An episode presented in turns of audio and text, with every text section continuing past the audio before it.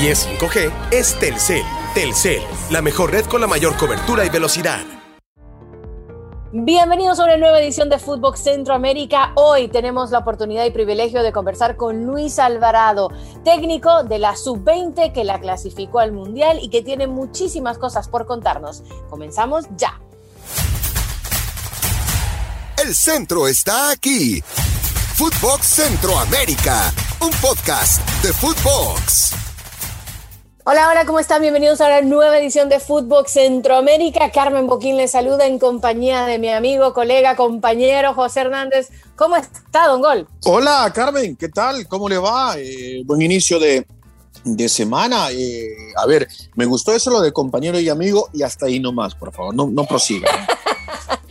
Oiga, hoy nos ponemos de manteles largos, tenemos un invitado especial, hemos hablado mucho de lo que él ha venido haciendo con la selección eh, sub-20 de Honduras y realmente es un verdadero honor y queremos agradecerle muchísimo por haber tomado eh, la oportunidad, el tiempo para conversar con nosotros. Luis Alvarado, ¿cómo estás, compatriota? Y de momento te tengo que decir, admirando muchísimo el trabajo que estás haciendo y desde ya pensando en todo lo que vas a seguir haciendo para el fútbol de nuestra Honduras. ¿Qué tal? ¿Cómo estás, Luis? Hola, buenos días, saludos a José, saludos Carmen, espero que estén bien, ¿no? Contento de, de poder compartir este espacio con ustedes. Bueno, eh, yo, quiero arrancar por, la sub-20, evidentemente, o sea, lo, lo, que vimos de esta sub-20, eh, más allá de cualquier cosa negativa que se quiera llegar a meter en cuanto a resultados, ya sobre todo eh, para el final, pero el trabajo, el grupo, el orden, la idea, todo, Luis, lo que hiciste fue realmente grandioso. Muchas gracias, sí, la verdad que fue año y medio bastante duro, muchísimo trabajo, como es la única forma de poder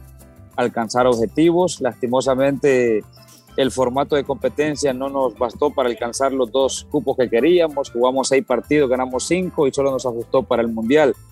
Eh, con CACAF pues está probando este nuevo formato, seguramente se van a sentar a, a tomar nuevas, nuevas medidas para para las nuevas competencias que se vienen. Por lo tanto, Honduras logramos uno de los, bueno, tres objetivos, ya que también vamos a estar participando en, la, en los centroamericanos y del Caribe el siguiente año, en los panamericanos en, en Chile, lo cual le abre la posibilidad también a otras categorías, no solo a la sub-20, de poder estar en competencia el siguiente año. Hola Luis, ¿qué tal? ¿Cómo te va? Gracias por tu tiempo. Te saluda José Hernández. A ver, eh, ¿cuál, ¿cuál, será el plan ahora con, con, con esta sub-20? Digo, en preparación, porque eh, corregime si estoy equivocado, pero por, por, primera vez o por, sí, por primera vez en mucho tiempo, sí tiene tanto tiempo antes de llegar a la, a la Copa del Mundo, ¿no? Sí, precisamente lo que comentaba ahorita al inicio fue una competencia atípica, eh, desde el formato, los cupos que se, que se ganaban en, en el torneo, y ahora tenemos un año para preparar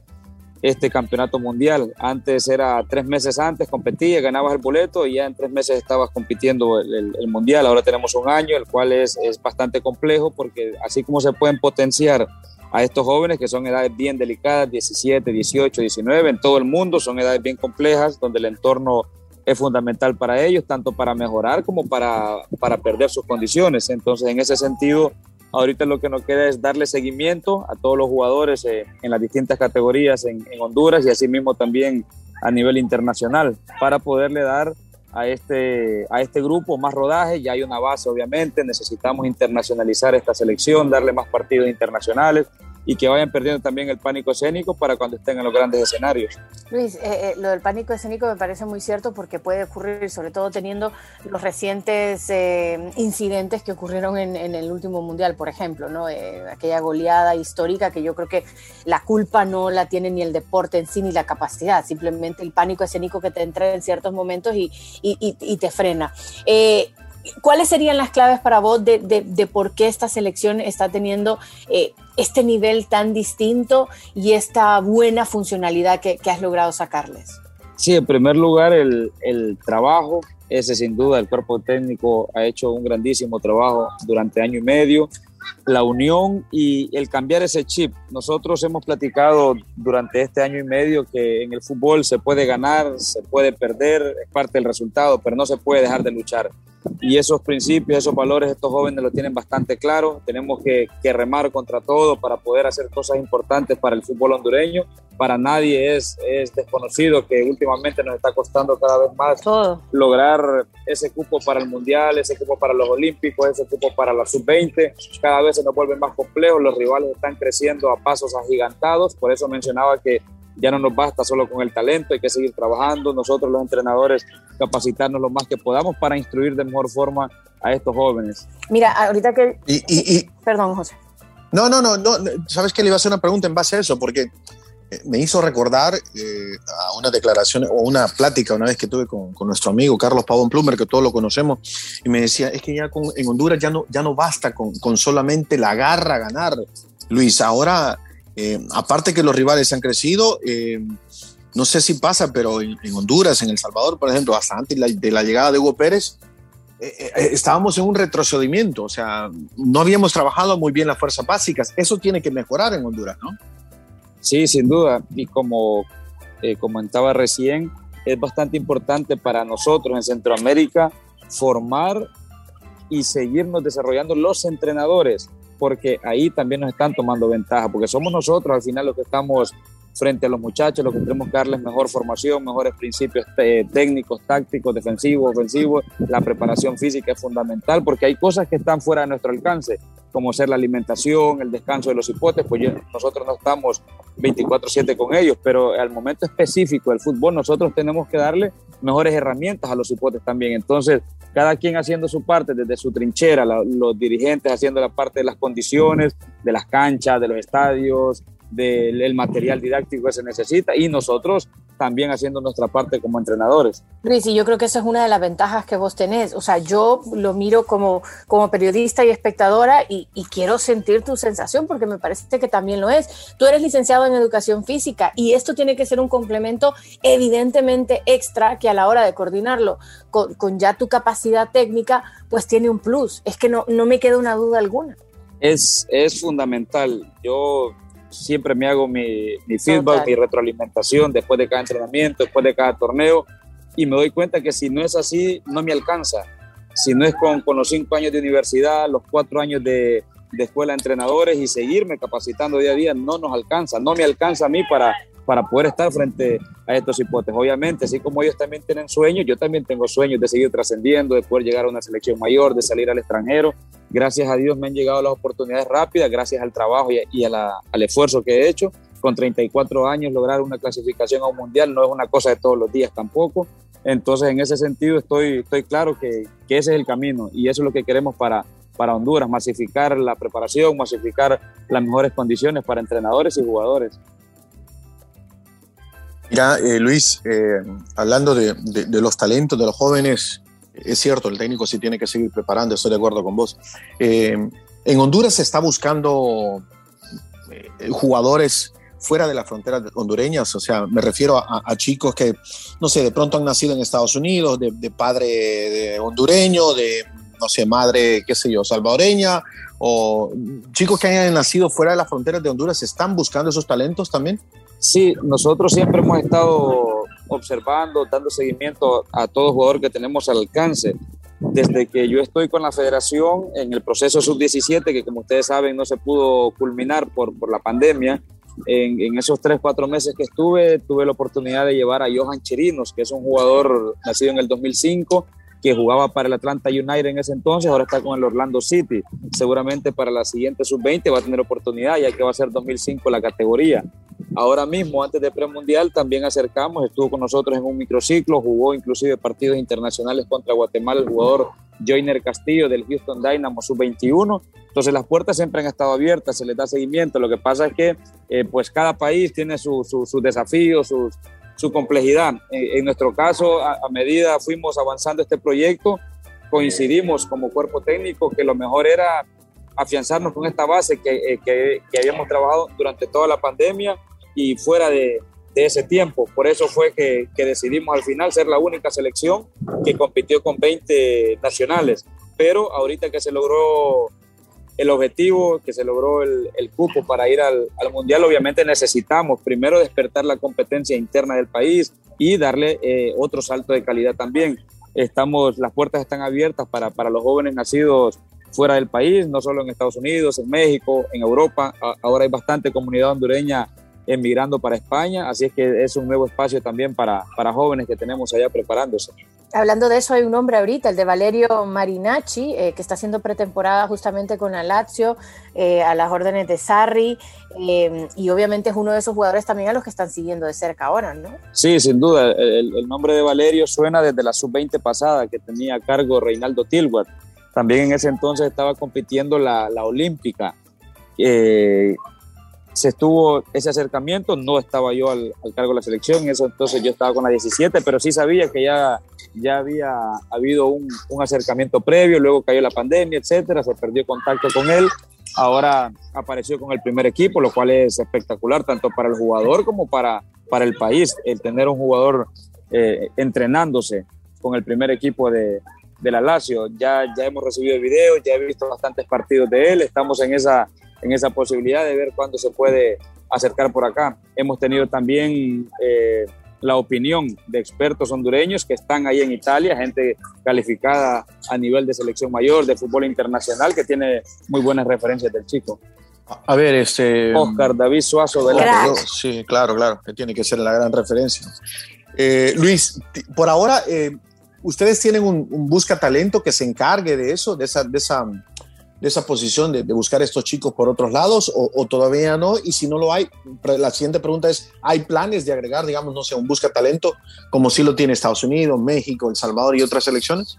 Esa es parte de lo que vamos a platicar ahora que, que yo vuelvo al país, que nos vamos a reunir con el comité ejecutivo, con la dirección deportiva para crear ese plan estratégico, tanto de preparación para este grupo como para también el darle seguimiento y, y la búsqueda a esos talentos que están fuera del país que lo están haciendo, como, como bien menciona, no, sí, disculpe Carmen, como bien menciona, eh, varias selecciones, eh, confederaciones lo están haciendo y uno siempre tiene que, que, salir del país, ver cosas y copiar lo bueno, lo que se puede adaptar al país. No siempre este, hay que copiar todo, ¿cierto? Por ejemplo, ahorita El Salvador está haciendo bastante escauteo aquí en, en Estados Unidos, ha, ha logrado resultados positivos a corto plazo. Entre una cosa y otra eh, está saliendo talento muy bueno. Yo particularmente me tocó jugar y ver a la selección de El Salvador. Es una selección que me gusta mucho, que yo esperaba que lograra alguno de los boletos allá en, en Honduras. Lastimosamente pues no, no fue así, pero están en un muy buen camino con el talento que están reclutando. José está sonriendo en este momento. José está sonriendo mucho.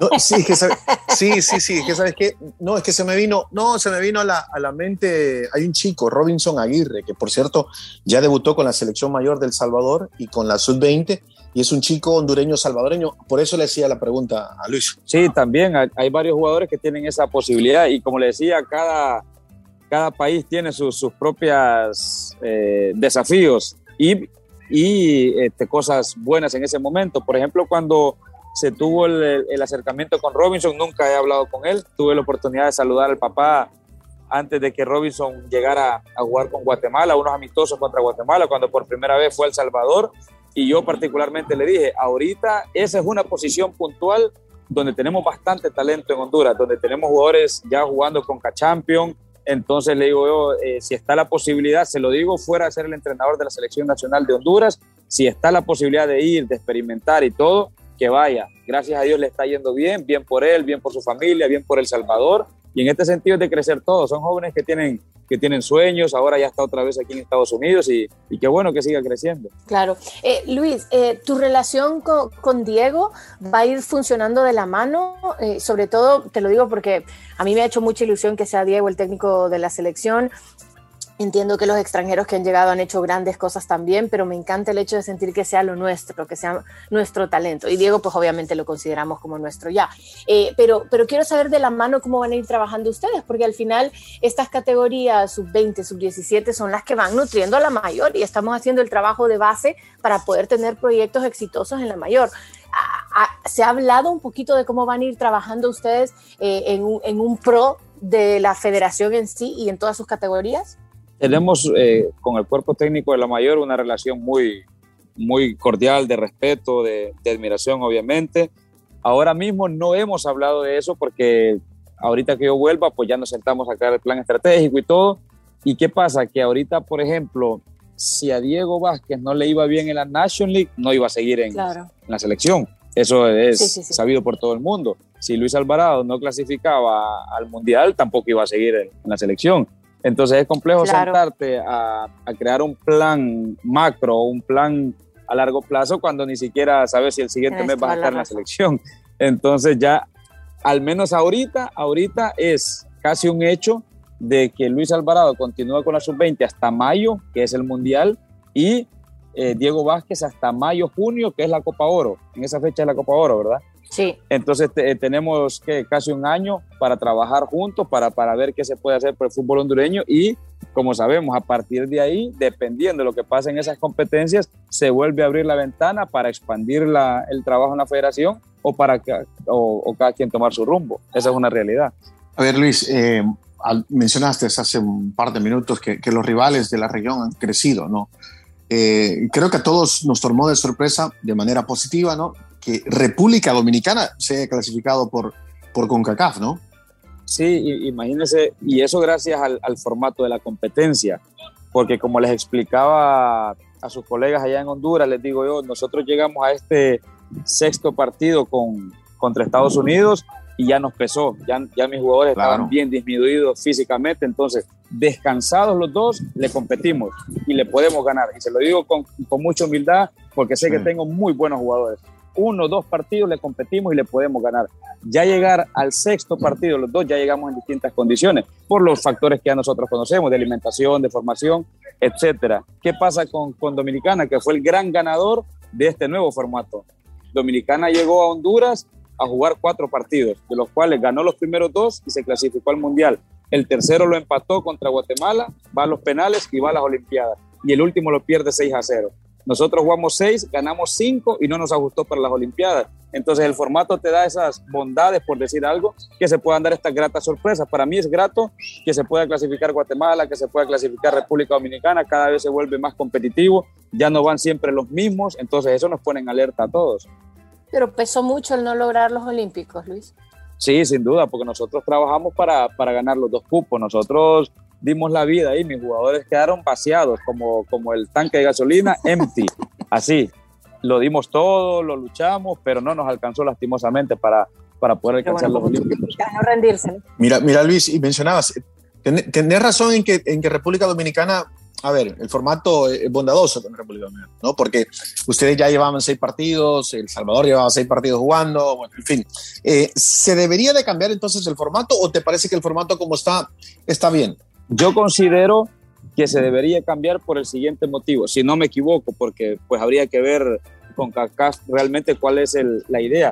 Estos cuatro equipos que ya nos esperaban en, en octavos de final compitieron en un pre-pre-mundial en noviembre, si no me equivoco, en República Dominicana, que son la, las islas más pequeñas, etcétera. Entonces, el premio para ellos es ponerlo ya en, en, octavos de final. Sí, correcto.